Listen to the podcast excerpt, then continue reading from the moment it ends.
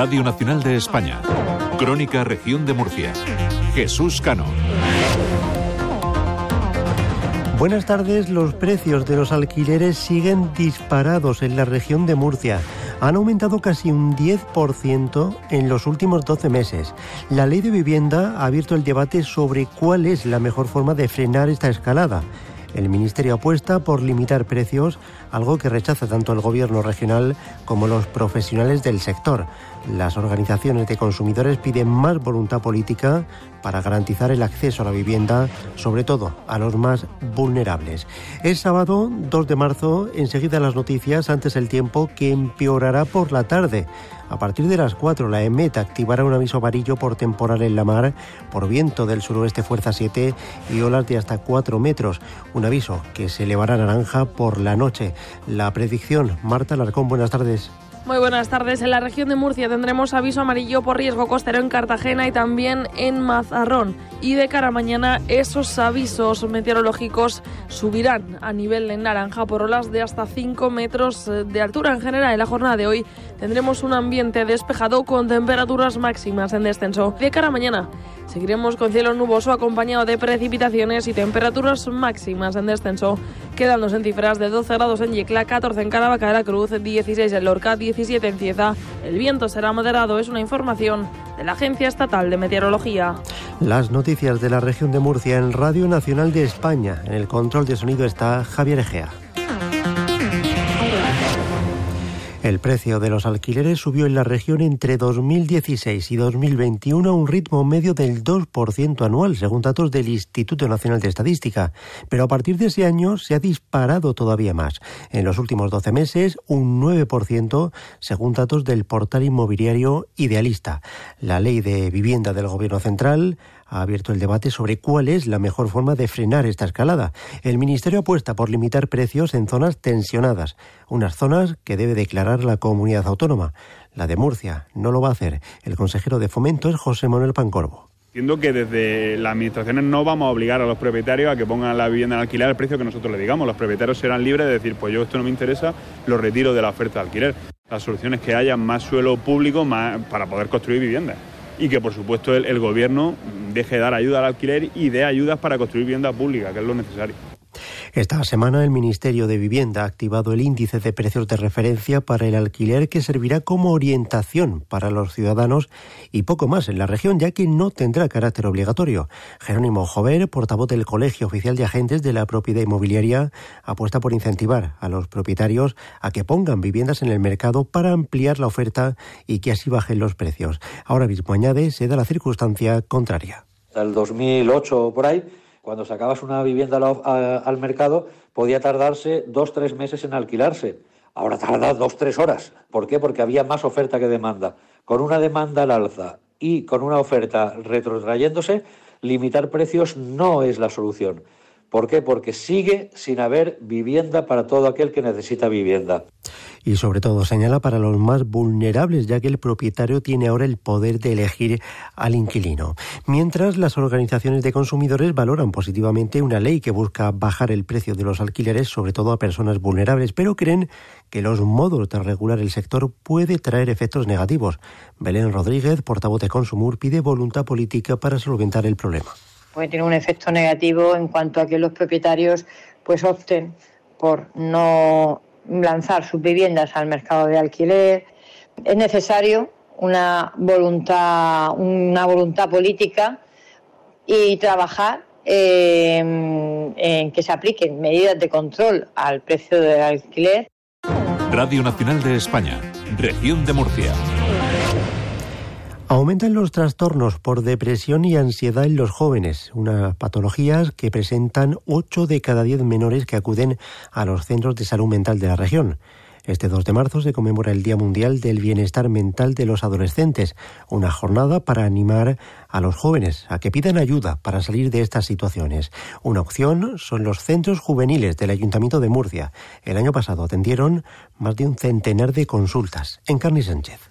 Usuarios con edades y perfiles muy dispares, desde los 12 hasta los 30 años, que afrontan procesos vitales propios de su etapa y que a veces se hacen cuesta arriba. Sin distinción notable entre hombres y mujeres, sí se comparte un problema generalizado, la dificultad para manejar sus emociones, expresarlas y afrontar los pequeños o grandes retos de la vida. Beatriz García es la responsable del Servicio Psicosocial del Ayuntamiento de Murcia. Pero el perfil es variado. Puede asistir un chico o una chica de 12 años que tenga problemas a la hora de relacionarse adecuadamente con los compañeros o una persona de 24 años que tiene una dificultad a la hora de tomar una decisión profesional, por ejemplo. Dificultad para relacionarse con el entorno familiar, acoso escolar, ansiedad, depresión y consumo de cannabis son los problemas más recurrentes entre los jóvenes murcianos que han acudido a recibir ayuda en estas consultas psicológicas.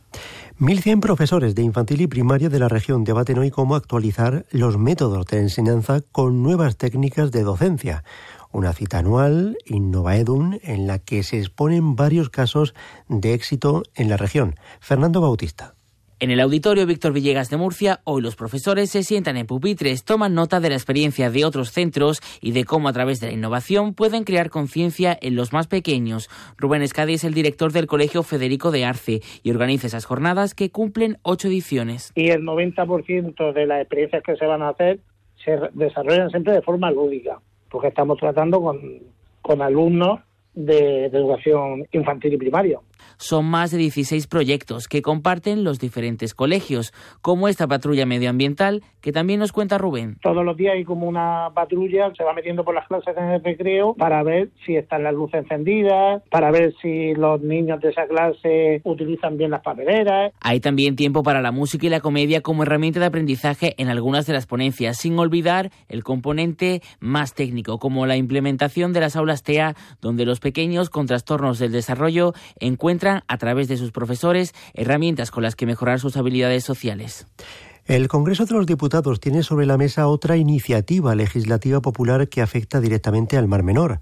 La Cámara Baja ya dio el visto bueno a la ley que da personalidad jurídica al ecosistema después de que más de 600.000 ciudadanos firmaran esta propuesta. Ahora es el sector agrícola, representado por la Fundación Ingenio y SOS Rural, el que ha propuesto una ley para proteger el suelo agrícola. Entre otras cosas, propone el uso prioritario de las tierras para la producción de alimentos frente a la proliferación, por ejemplo, de campos solares. También reclama un modelo hidrológico actualizado. Natalia Corbalán, directora de la Fundación Ingenio y de SOS Rural decirle al Congreso que legisle y haga una ley que proteja las tierras eh, cultivables, las tierras productivas de regadío y de secano también, eh, no nos olvidemos, eh, por ley, que no se pueda especular, como estamos viendo lo que está pasando en zonas, por ejemplo, como Murcia, donde se desmantelan todos los días hectáreas cultivables en pro de otras actividades energéticas para poner placas solares. La mesa del Congreso ya ha admitido a trámite esta ILP. Ahora se abrirá un plazo para recoger las 500.000 firmas necesarias que hagan posible el debate de toma en consideración en la Cámara. Radio Nacional de España, región de Murcia. La ruptura entre Podemos y Sumar provocó la marcha al grupo mixto del único diputado elegido bajo las siglas de Sumar en la región, el morado Javier Sánchez Serna.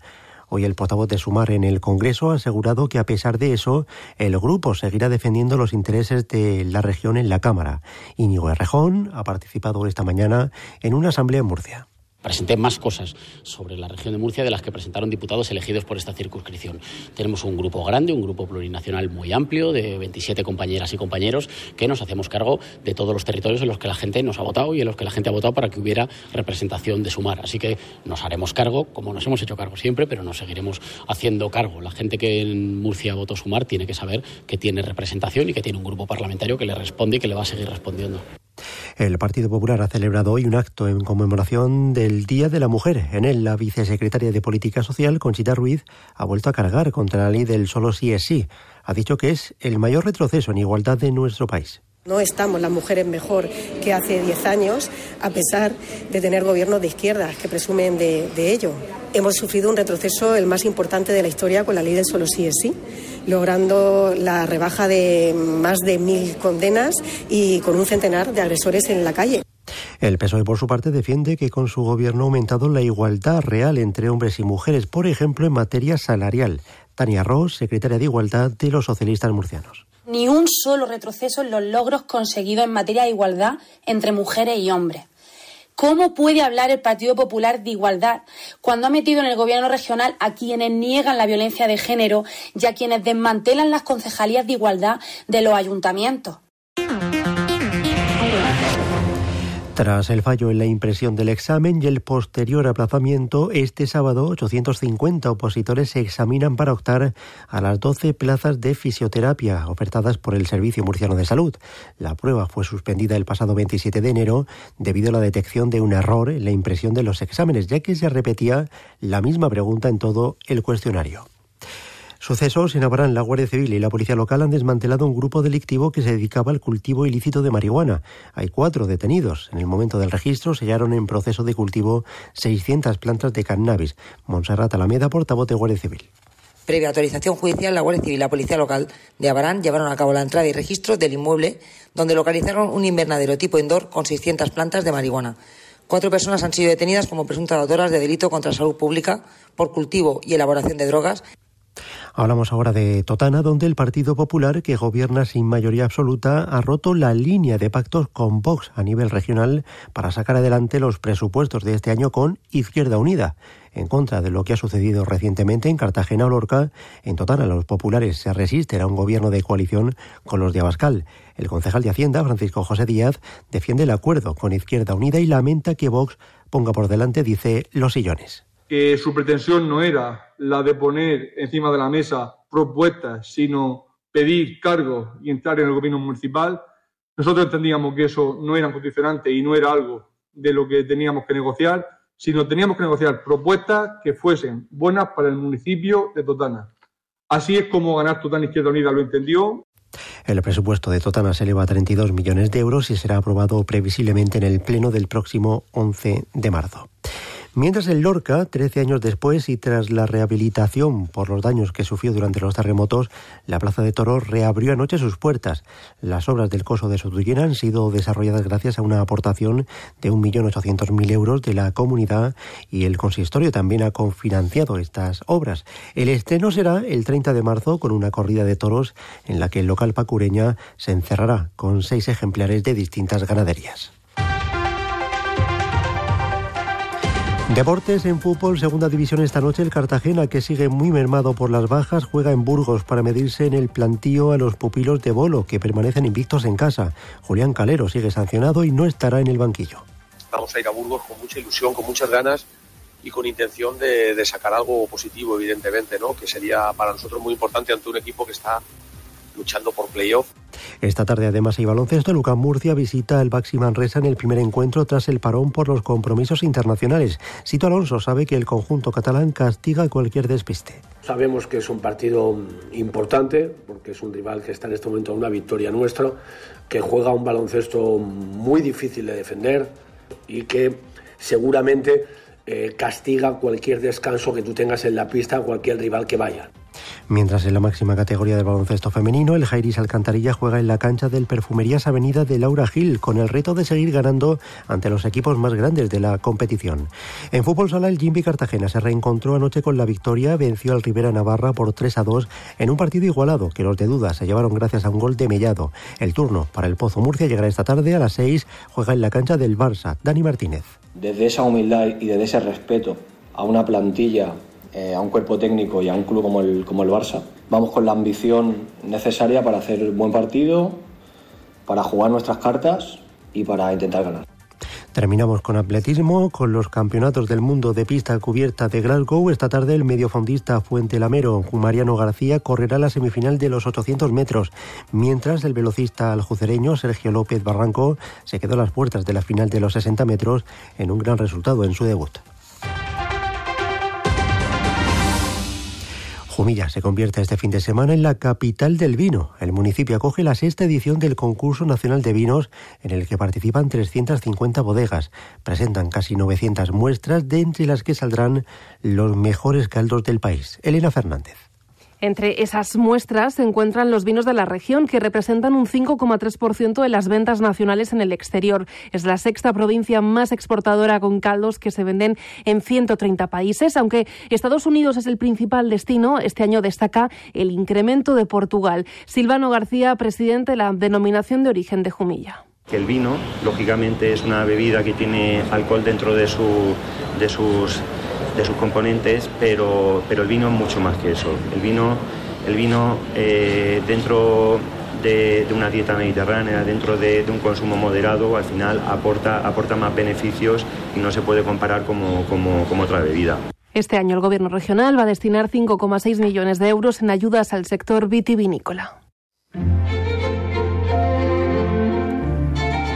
El periodista de esta casa de Radio Televisión Española, el murciano Carlos del Amor, ha ganado el premio Arrebato del IBAF en su decimocuarta edición por su dedicación a democratizar la cultura. Un galardón que también ha recaído en el doctor en patrimonio cinematográfico Miguel García González. El Festival de Cine de Murcia dará hoy a conocer su palmarés. Lo hará esta noche en la ceremonia de clausura.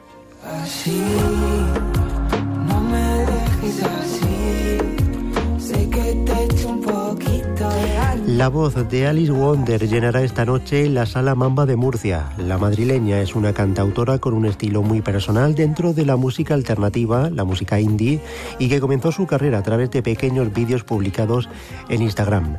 Su último disco se titula Que se joda todo lo demás. Ahora prepara un nuevo trabajo. Su último single es La locura.